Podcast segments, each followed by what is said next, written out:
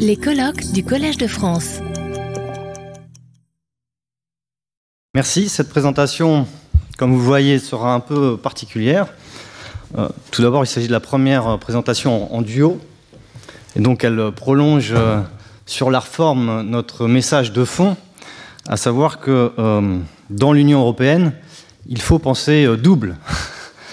double, double identité démocratique et aussi double conceptualité de, la représentation particulière aussi par l'objet, puisque précaution prise auprès de l'autorité suprême de, ce colloque, on peut euh, affirmer sans trop de risque que euh, l'Union européenne est la seule euh, organisation internationale qui prétende ouvertement s'instituer sous la forme d'une représentation de type démocratique. C'est du moins l'ambition affichée par l'article 10, nous sommes juristes, du traité sur l'Union européenne, qui affirme que le fonctionnement de l'Union est fondée sur la démocratie représentative. Ainsi pourrait se réaliser, si on suit cet article 10, une démocratisation de la démocratie nationale dans le sens d'une extension de la démocratie représentative au-delà du cadre de l'État-nation. Mais est-ce vraiment le cas? Comment instituer une démocratie représentative en l'absence d'un véritable démos européen à représenter? Et quand bien même, à quoi bon rallier le modèle de la démocratie représentative alors même qu'il traverse une crise profonde au point d'être secondarisé dans les démocraties nationales actuelles, comme nous l'a dit hier Pierre Rosanvallon alors, en tentant de répondre à ces objections, le principal résultat de notre réflexion tente à montrer que la superposition d'une forme démocratique représentative à l'échelle européenne requiert parallèlement l'institution d'autres formes non représentatives d'implication citoyenne transnationale. Il en ressort que l'opposition classique, généralement effectuée entre démocratie représentative et démocratie directe ou non représentative, perd une grande part de sa pertinence avec le passage à une société transnationale. Nous suggérons donc que l'élévation verticale de la représentation démocratique ne peut se faire que s'il s'accompagne d'une extension horizontale de la participation citoyenne dans la société concernée.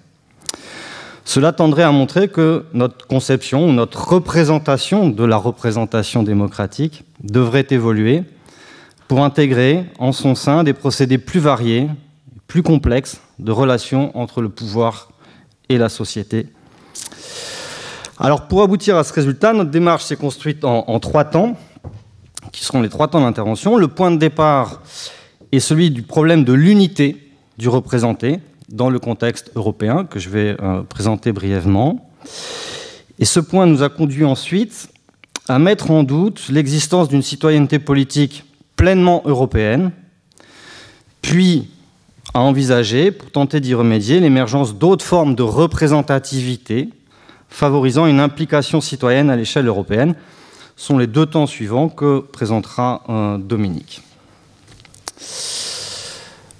Alors, premier temps, comme point de départ, nous nous sommes confrontés au concept même de représentation qui semble supposer une unité de l'entité représentée. Alors, on pourra peut-être en discuter, mais la question, me semble-t-il, n'a pas été abordée hein, jusqu'à présent. C'est du moins ainsi que euh, Michel Tropper et Manuela Alberton s'efforcent de dégager un métaconcept de représentation politique au-delà des différents usages qui en sont faits et ils comprennent ce métaconcept comme la capacité d'une autorité de vouloir ou d'agir pour le compte d'une autre entité à laquelle cette volonté ou ces actes sont imputés. Donc l'emploi du singulier signifie l'unité du représenté, et cela rejoint le point, le, principe 3 de la présentation de Philippe Petit euh, d'hier, que j'ai traduit. Euh, le représenté ne peut autoriser qu'une voix représentative. Et on doit admettre avec lui que si le représenté était fragmenté en plusieurs entités, il serait impossible de le faire s'exprimer ou exister en tant que tel. Mais évidemment, cette approche unitaire du représenté pose une difficulté particulière dans un ensemble fédératif comme l'Union européenne, qui se définit au contraire par une dualité intrinsèque indépassable des niveaux politiques. Et c'est pourquoi, pour contourner cette difficulté, l'article 10 que j'ai évoqué écarte la notion de peuple comme entité représentée pour lui substituer une double entité. D'une part, les citoyens, qui, nous dit l'article 10, sont directement représentés au Parlement européen, et d'autre part, les États membres, dont il est affirmé que leurs représentants au sein des conseils sont eux-mêmes démocratiquement responsables, soit devant leurs parlements nationaux, soit devant leurs citoyens. Donc cette construction duale qui met côte à côte les citoyens et les États comme entités euh, représentées soulève euh, au moins deux problèmes.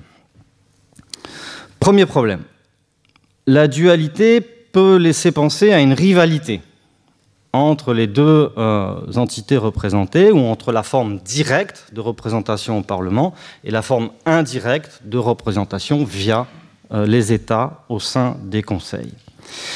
C'est cette lecture assez majoritaire euh, que fait notamment le juriste Dieter Grimm dans cette maison même en 2017 pour qui rien ne servirait finalement de renforcer la démocratie parlementaire européenne parce que cela affaiblirait mécaniquement le poids des conseils et donc la démocratie nationale.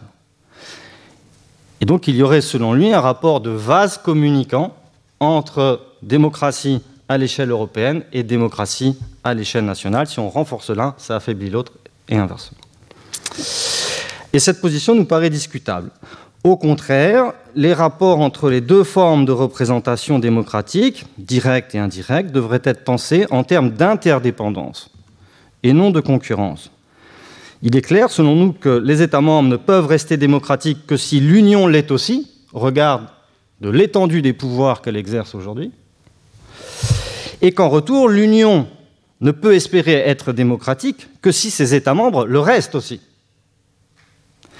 Autrement dit, il n'y a pas de compétition entre le niveau européen et le niveau national de démocratie, mais plutôt une contagion entre qualité démocratique des formes directes et indirectes de représentation.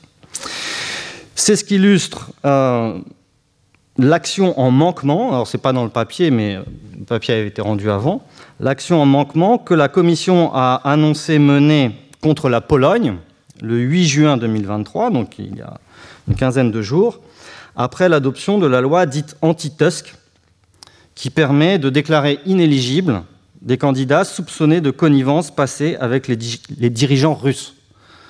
Donc c'est pour écarter euh, les, possibles euh, euh, rivaux de Viktor Orban. Et donc cette action est fondée sur l'article 10, c'est pour la première fois que cet article a été utilisé, et il montre que l'Union européenne s'érige en garante de la bonne qualité du système représentatif de ses États membres, qui est une condition à sa propre qualité démocratique. Alors cela nous amène au second problème, qui tient à ce que l'idée d'une double représentation démocratique, directe et indirecte, néglige en réalité euh, l'ubiquité de la citoyenneté comme euh, l'a énoncé aussi Samantha, ce sont les mêmes citoyens qui sont représentés, que ce soit directement ou directement au niveau européen ou par le niveau étatique. Or, en l'absence de peuple unique ou ultime, comment représenter deux fois une même existence politique sans risque de contradiction ou de schizophrénie citoyenne en cas de conflit entre les deux formes de représentation? Le risque de cette position est de devoir hiérarchiser une citoyenneté par rapport à une autre en cas de conflit, comme, nous semble-t-il, la Cour de justice l'a implicitement fait en rejetant la requête des citoyens britanniques qui tentaient d'invoquer leur citoyenneté européenne pour conserver leurs droits politiques dans l'Union européenne après le Brexit. Et donc là, on avait un conflit entre deux citoyennetés. Alors, bon, j'ai pas le temps de, m'étendre, mais euh, cette position, donc, qui a été celle de la Cour dans un arrêt du 9 juin 2022, vient d'être confirmée le 15 juin 2023 par un arrêt euh, du tribunal. Alors, comment éviter ce risque de conflit ou de hiérarchie entre euh, des représentations multiples d'un même citoyen? Il nous semble qu'une solution consisterait à aménager un double espace public, étatique et européen, au sein duquel chaque citoyen se construirait une double préférence politique qui pourrait s'exprimer de façon relativement autonome dans chacun des espaces de délibération. Alors il y aurait certes des conflits, les résultats exprimés entre ces deux espaces euh, pourraient ne pas correspondre, mais cela n'imposerait pas nécessairement de ramener le citoyen à une communauté délibérative unique ou ultime. De cette façon, donc pour conclure ce premier point, il nous paraît envisageable de surmonter le problème initial de l'unité du représenté en posant que la démocratie représentative dans l'Union européenne vise à instituer une forme complexe de citoyenneté dont les membres relèveraient d'une double et égale communauté politique, justifiant qu'ils soient représentés à la fois directement et indirectement. Mais surgit alors une nouvelle difficulté. Cette citoyenneté politique de l'Union européenne est-elle véritablement autonome par rapport à la citoyenneté euh, nationale? Et à quelles conditions peut-elle l'être concrètement? C'est le deuxième temps de, l'enquête. Merci. Donc, euh, effectivement, euh, comme l'a rappelé Edouard, euh, le traité nous dit à présent que les citoyens sont représentés directement au niveau de l'Union. Mais de quelle citoyenneté le Parlement européen est-il le représentant? D'une citoyenneté européenne véritablement autonome, ou d'une forme dérivée, euh, voire indirecte, de la citoyenneté nationale. La question est de savoir si, d'un point de vue institutionnel et procédural, le dispositif de représentation parlementaire européenne euh, se donne les moyens qu'il affiche, de l'ambition qu'il affiche. On va voir que tel n'est pas le cas, même si, une même si une évolution est en cours. Alors, euh, à l'origine, les traités disaient que le Parlement européen est composé de représentants des peuples des États réunis dans la communauté. Et cette formule signifiait la mise à l'écart de toute idée de représentation d'un peuple européen au profit de celle des communautés politiques nationales. Nature démocratique de la représentation euh, comme au sein du Conseil, encore conforté par le mode de désignation initial qui établissait un lien organique entre euh, les parlementaires nationaux et européens. Alors, l'élection au suffrage universel direct des euh, parlementaires européens décidée en 1976 n'a dans un premier temps rien changé à la nature de la représentation au Parlement européen. On aurait pu penser alors que le traité de Maastricht apportait en la matière une innovation. Il a en effet instauré la citoyenneté de l'Union, comme on le sait, à laquelle est attaché le droit de vote et d'éligibilité aux élections européennes dans l'État membre de résidence. Et c'est ce que semble confirmer le traité de Lisbonne, qui établit pour la première fois un lien entre la citoyenneté européenne et la représentation au Parlement européen. Il substitue la formule jusque-là immuable selon laquelle le Parlement européen est composé de représentants des peuples des États, par la formule qui a été rappelée, euh, euh, les députés européens désormais représentent les citoyens euh, de l'Union, nous dit aussi l'article 14 du traité. Ce qui serait donc advenu, ou en voie d'advenir, c'est une mutation de la nature de la représentation démocratique assurée par le Parlement européen. Celui-ci ne serait plus l'instance représentative des communautés politiques nationale des États membres, mais celle d'un nouveau corps politique transcendant ces derniers et formé des citoyens européens. Mais le problème, c'est que le texte du traité n'est pas univoque. On y trouve aussi des éléments de nature à remettre en cause cette lecture qui ferait du Parlement européen le représentant d'une citoyenneté politique européenne euh, autonome. Alors, J'en mentionne quelques-uns, euh, euh, il y en a d'autres qui figurent dans notre papier. Euh, le premier élément, c'est que l'État demeure l'assise des élections européennes qui sont organisées dans chaque État membre pour les représentants élus dans cet État. Le deuxième élément, on le sait, c'est que la répartition des sièges au Parlement européen entre États membres entraîne des écarts de représentation des citoyens européens d'un État membre à l'autre, considérable, allant de 1 à 12. Et comme l'avait souligné la Cour constitutionnelle fédérale allemande, Une telle inégalité ne serait pas admissible si le Parlement européen était l'organe représentatif des citoyens européens pris comme unité politique. En réalité, de tels écarts de représentation ne peuvent s'expliquer et se justifier que parce que, en dépit des affirmations péremptoires du traité, le Parlement européen reste une institution en partie représentative des peuples des États membres.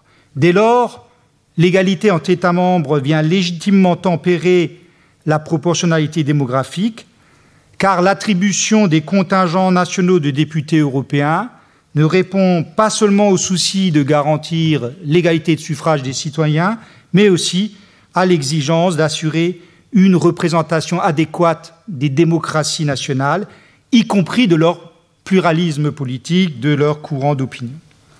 Troisième élément qui contredit euh, euh, une citoyenneté européenne, euh, politique européenne autonome, c'est que la délimitation des corps électoraux nationaux en vue des élections européennes demeure du ressort des États membres.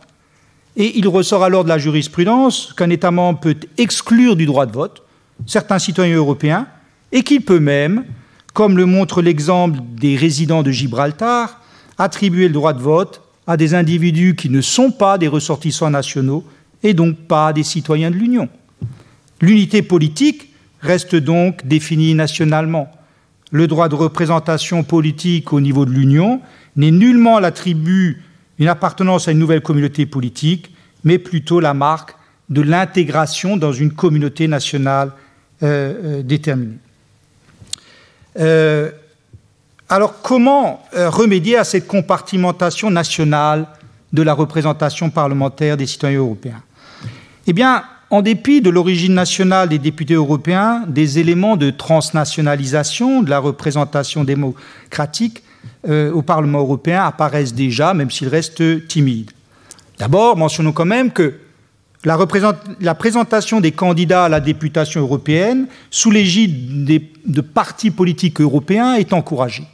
Leur rôle constitutionnel a été reconnu, ils doivent contribuer à la formation de la conscience politique européenne, euh, dans cette euh, optique, l'Union européenne a créé un statut juridique européen pour les partis politiques européens et instauré un dispositif de financement public pour favoriser leur émergence et leur développement.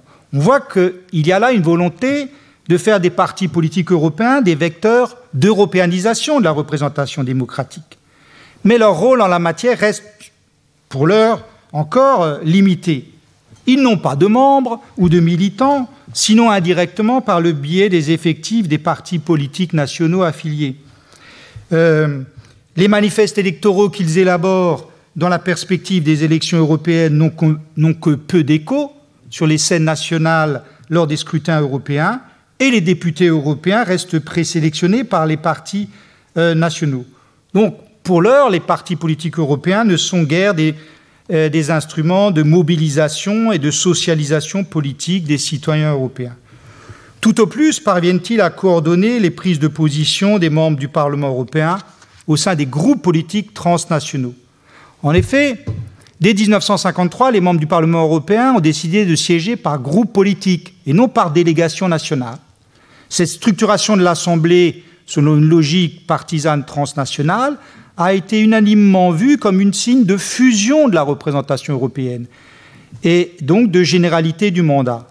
Loin d'être des représentants des corps politiques nationaux dont ils sont issus, les députés européens représenteraient collectivement l'indivisibilité des peuples européens dont l'intérêt collectif serait distinct de la somme de leurs intérêts particuliers. Mais on ne peut accorder trop de crédit à ce signe de généralité du mandat. Le Brexit a montré que le sort des députés européens élus au Royaume-Uni a suivi le sort de leur circonscription électorale. De surcroît, la, structuration partisane de l'Assemblée n'empêche pas les membres de même nationalité d'un groupe politique de former des délégations nationales auxquelles, selon le groupe, une plus ou moins large autonomie est reconnue, qui leur permet dans certains cas de s'affranchir de la discipline de vote partisane. Euh, alors, à l'avenir, l'établissement de listes transnationales euh, de candidats aux élections européennes aiderait sans doute grandement à remédier à la partition nationale de la représentation démocratique au Parlement européen. Incontestablement, une telle réforme ferait beaucoup pour le développement d'une sphère publique européenne et elle serait, de nature à conforter la dimension européenne de la campagne électorale et à renforcer le rôle des partis politiques européens. Si, de surcroît, comme le souhaite le Parlement européen, l'établissement de listes transnationales était en outre couplé à l'institutionnalisation du mécanisme pour l'heure encore informel du Spitzenkandidat, euh, qui se présenterait sur une liste transnationale au suffrage des citoyens européens pour défendre un programme politique, le pouvoir d'autodétermination collective des citoyens européens serait notablement accru.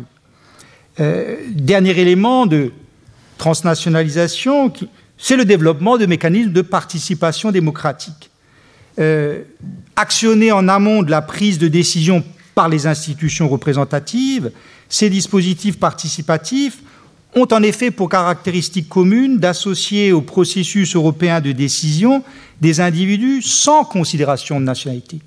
Ils concourent ainsi à l'émergence d'une société européenne aux attentes de laquelle ils invitent les institutions représentatives européennes à être plus attentives. La démocratie participative peut être ainsi conçue comme un moyen de corriger le biais stato-national persistant de la démocratie représentative dans l'Union, mais aussi de faire émerger et de donner voix à la société européenne et ainsi de pousser euh, la démocratie européenne à être plus représentative de celle-ci, ce qui m'amène au troisième et dernier temps de notre euh, démonstration, représenter la société euh, européenne. Depuis quelque temps, l'idéal de représentation démocratique ne se satisfait plus de la représentation du peuple conçu comme un corps de citoyens égaux en droit. Il aspire à rendre la représentation plus fidèle à la réalité du corps social. Cette mutation de l'idéal représentatif n'est pas propre à la démocratie européenne, mais le télescopage entre le changement d'échelle, européanisation, et le changement de nature, euh, sociologisation de la représentation démocratique, soulève dans l'Union européenne une difficulté particulière qui tient au fait que la société européenne n'existe pas encore, elle est en voie d'émergence. Et comment alors représenter dans sa diversité une société européenne encore en construction et donc encore insuffisamment organisée? Est-ce que ça passe par la représentation politique elle-même? Alors de ce point de vue, il y a une initiative euh, qui nous a frappés, qui figure dans la proposition de règlement du Conseil visant à remplacer l'acte portant élection euh, des membres du Parlement européen au suffrage universel direct. Alors, outre que cette proposition autorise l'établissement de listes transnationales, elle prescrit pour la première fois de respecter l'égalité des genres dans l'établissement des listes de candidats sans porter atteinte aux droits des personnes non binaires et prévoit aussi la possibilité de dérogation au seuil ouvrant à la répartition des sièges en faveur des partis représentant des minorités culturelles ou linguistiques. Mais dans l'attente de cette réforme, qui n'épuiserait de toute façon pas la question de la représentativité des groupes sociaux, le basculement vers une plus grande représentativité de la société européenne semble passer principalement par le développement des formes de participation démocratique. Euh, alors, de ce point de vue-là, euh, la, démocratie participative a aussi été promue par le traité de Lisbonne et, des dispositifs ont été mis en place comme la démocratie sociale européenne euh, ou l'initiative citoyenne européenne. Alors, outre que leur dimension transnationale contribue à un décloisonnement de l'espace public, ces mécanismes participatifs tentent à pallier quelque peu une des faiblesses du système représentatif de l'Union, toujours dénoncée, qui est de, euh, qui est de devoir rendre des comptes lors des élections et donc d'être sensible, euh, responsive, diraient les anglophones, aux préférences des citoyens. Euh, mais le problème des mécanismes participatifs qui rendraient donc les institutions représentatives plus responsives, le problème de ces mécanismes participatifs, c'est que pour l'heure, il reste cantonné à un rôle secondaire par rapport à la représentation politique à l'échelle européenne. C'est vrai du dialogue social européen, qui peut déboucher sur l'adoption de normes sociales européennes par les partenaires sociaux, normes sociales européennes qui sont ensuite reprises par des actes législatifs adoptés par le Conseil et le Parlement.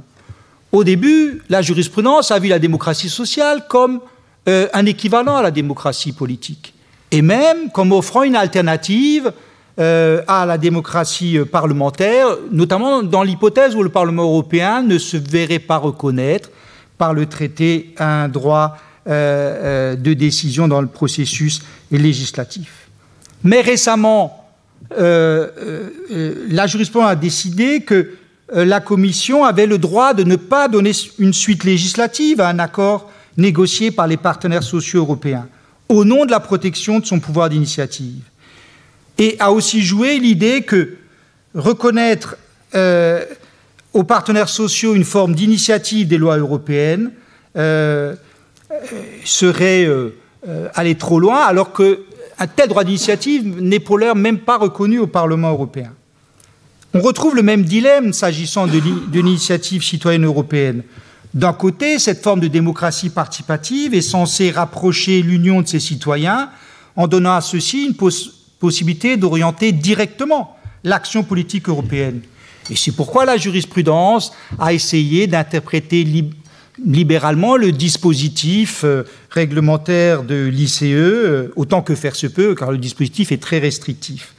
Mais euh, finalement, la jurisprudence a maintenu le verrou principal de la procédure consistant à laisser à la Commission la liberté de décider des suites à donner à une initiative citoyenne.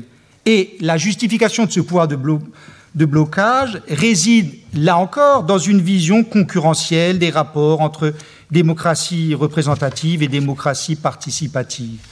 Du coup, l'intérêt de l'ICE reste limité. Il n'est pas d'imposer un agenda politique aux institutions représentatives européennes, mais uniquement d'y déclencher un débat euh, euh, politique. Euh, alors, la délibération au sein de la société européenne peut-elle apporter un progrès en la matière? C'est le dernier point ici. pour la première fois, s'est tenue en 2021-2022 une conférence citoyenne à l'échelle de l'Europe afin de dessiner les perspectives d'évolution institutionnelle et politique de l'Union. Je veux parler de la conférence sur l'avenir de l'Europe.